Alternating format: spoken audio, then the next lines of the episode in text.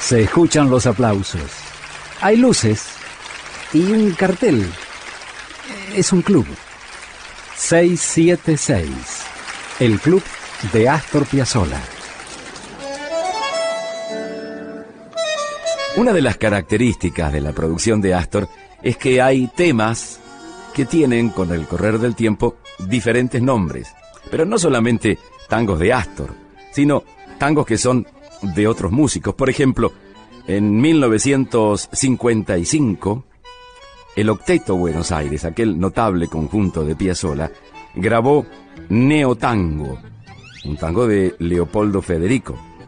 Claro que posteriormente ese tango recuperó su propio y verdadero nombre, Cabulero, de Leopoldo Federico. 1955. El Octeto Buenos Aires, que deslumbró a Digi Gillespie en Radio El Mundo. Neo Tango.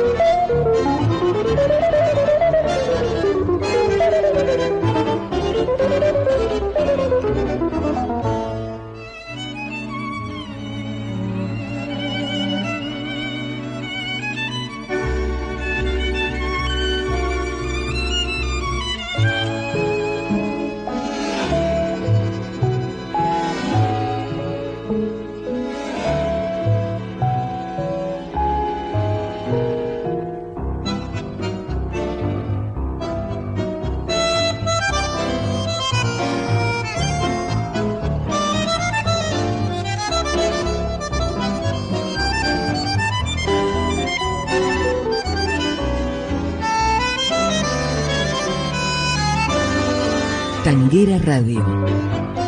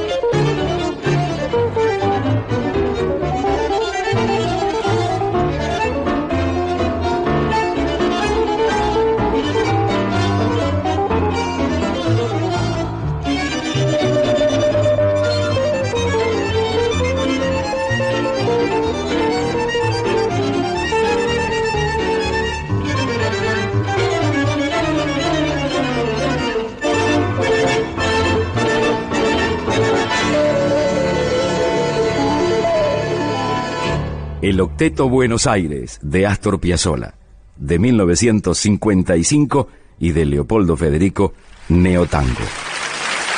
Muchas gracias. Gracias a vos, maestro. Gracias por este 676, el club de Astor Piazzolla. Hasta aquí fue 676, el club de Astor Piazzolla.